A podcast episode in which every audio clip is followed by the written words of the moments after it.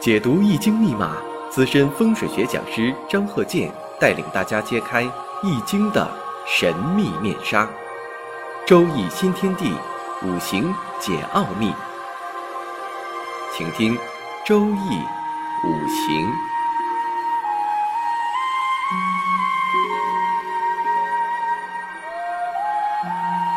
上山微电台荣誉出品。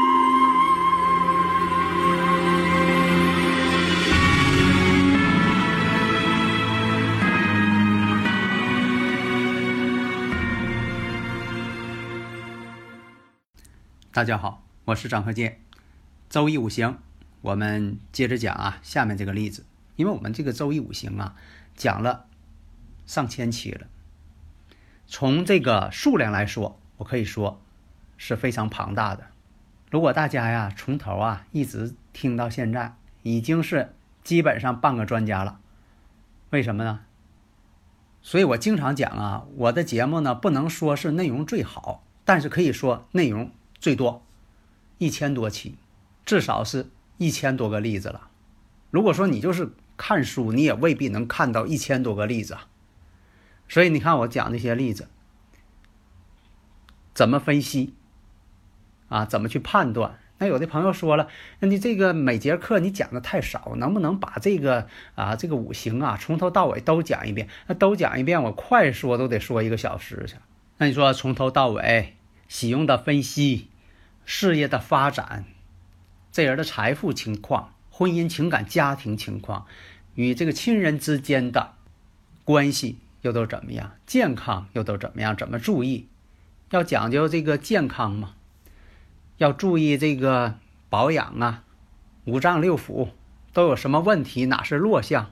怎么去防范？还要呢，就说验证一下以前所发生的事情、现在的处境、未来的情况，你不都得全盘考虑吗。这就像大夫看病是一样啊。那你看这个老中医看病啊，或者是大夫看病啊，是不是根据你这种状况，是不是他得问你啊？说以前是不是有过一些什么病症啊？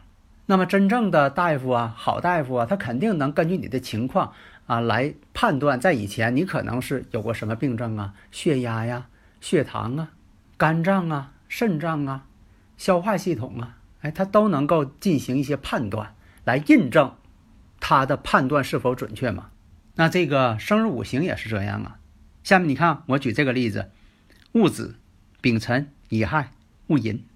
那大家呢，经常听我课呀，马上反应过来了。那月上有一个丙火，这丙火呢是乙木的伤官呐。啊，对，这个伤官了。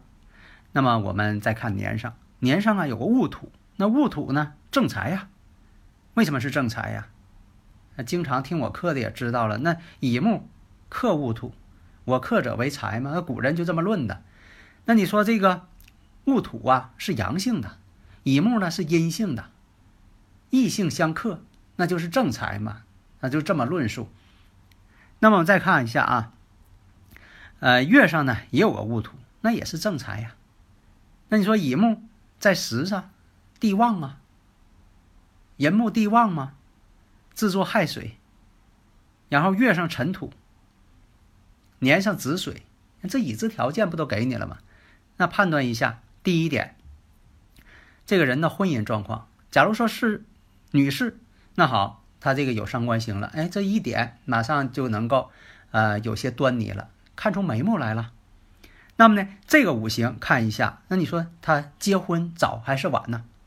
从五行上看呢，结婚呢会早一些。为什么是这样啊？你别看有这个伤官星啊，有的时候伤官星啊，人呐都是特别有魅力，或者聪明，或者呢，在这个呃情感方面呢。也是呢，比较注重感情的，因为什么呢？有两个财星在这儿呢。男孩子们都喜欢有魅力的女孩子嘛。你看这个女孩又聪明，又有魅力，长得又漂亮，而且呢，这个情感这方面也是啊，非常懂感情，不是那种啊这个呃很木的人。你说的啥一点反应都没有啊？谈恋爱的时候，像这个呃完成任务啊。就像说的这个啊，必须得约会。哎呀，这个约会又没什么可谈的，坐在那儿呢，就说的说话呢也文不对题。那你说这个呃谈恋爱之间呢就觉得很没劲，谁都喜欢能够互相能谈得来呀，就像这个知己一样，知音嘛。但是呢，不能说因为你觉得两个人谈得来，他一定是你的梦中情人，那可未必。比如说他这个人天生就会啊跟你这个呃谈天说地的，有说不完的话，但是并不代表他一定啊喜欢你啊，这点一定要注意。反过来讲，这个人呢，你像他不会说话，见面脸还红，跟他一坐呀，啊，这个想了半天不知道跟你说什么。但是呢，并不代表他不爱你，兴许他挺爱你，他不会表达。所以我们不能看表面现象，要看本质。那么刚才说了，这属于有伤官有财星，伤官生财呀。女士有伤官怎么样？以前我讲过吧。所以这个分析呢，财星比较多，啊，缺少一个金。金对他来说是官星，那大家又说了，那他没有官星，正官星、偏官星，没有官星，婚姻就一定完吗？那可不是。实际情况，他呢是在戊申年的时候成婚。有的朋友就说的说了，能不能把这个具体日期给说一下呀？还有这个呃戊申年是哪一年呢？能说一下？第一点，为什么说天干地支呢？第一。古代呀，古人呐就这么说，他没有这个公元纪年法，公元二零二零年没有。以前这个说哪一年的时候就这么说。另一个也是说要求大家呀能够把这个都背下来，就说这个天干地支是哪一年，能够背下来，这样对你这个研究啊有好处。另一个就说的这个年月日啊，还有这个几点几分呐，这个呢。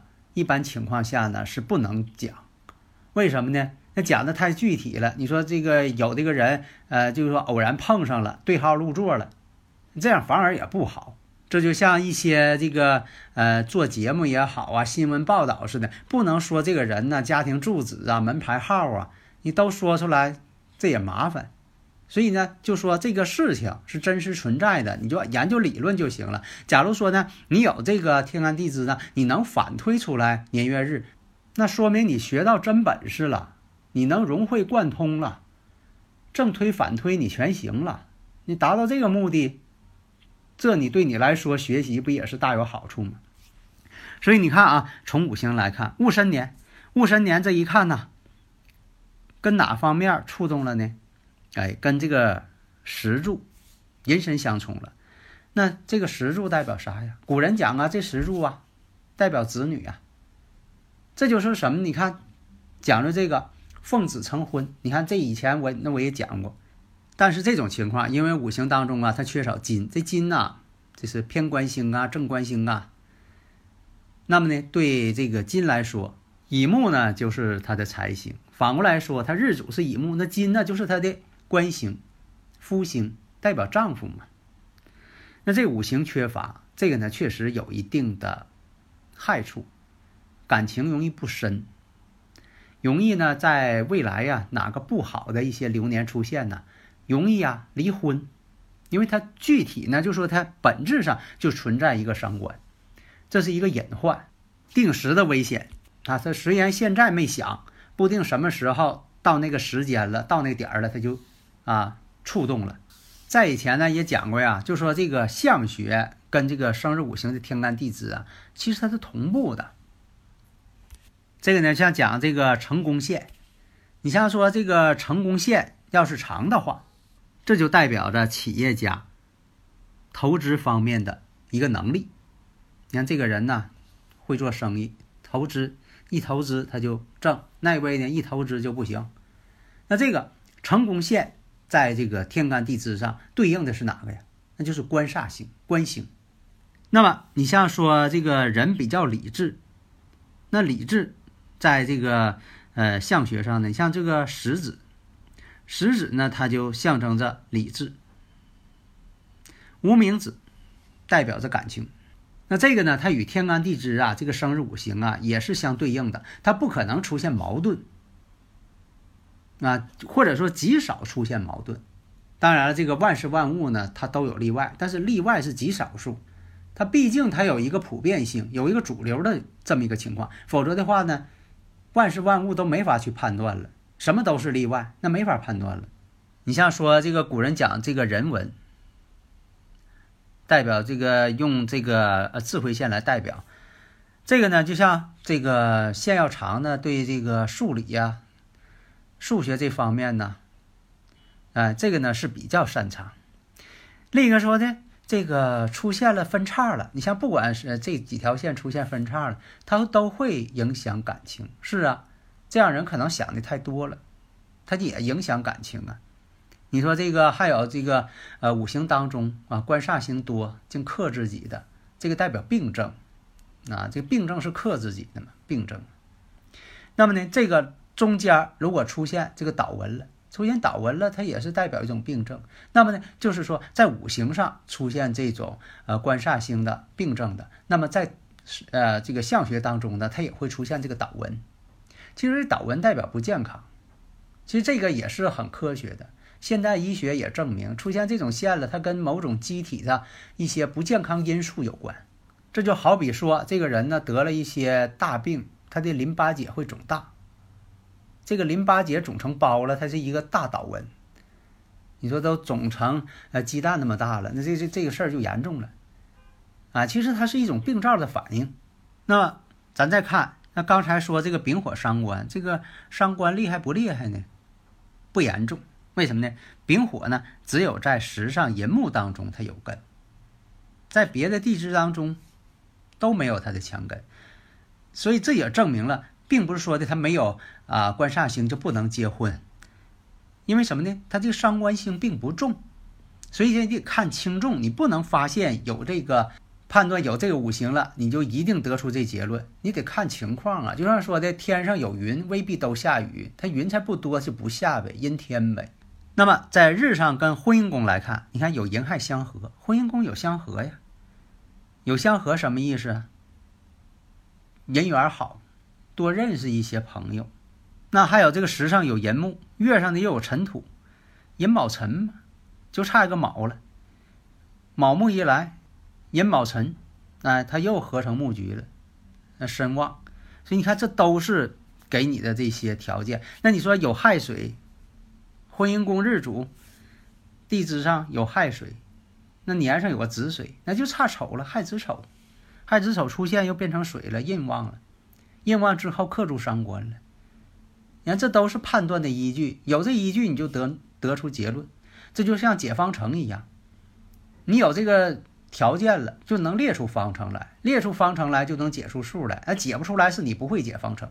所以判断五行呢，必须能判断出具体的事物，而不是说给这个下个定义、下个评语，啊，百毒不侵，啊，能当大官儿，那说那些有啥用啊？你不得用事实来印证吗？那么呢，有这个伤官生财，多数呢都是做个体的老板比较多。有伤官太重的人呢，都有个特点，就是啊不喜欢受约束，对一些这个嗯上司啊，他说的要不对，反正就是一天呢总觉得挺憋气窝火的。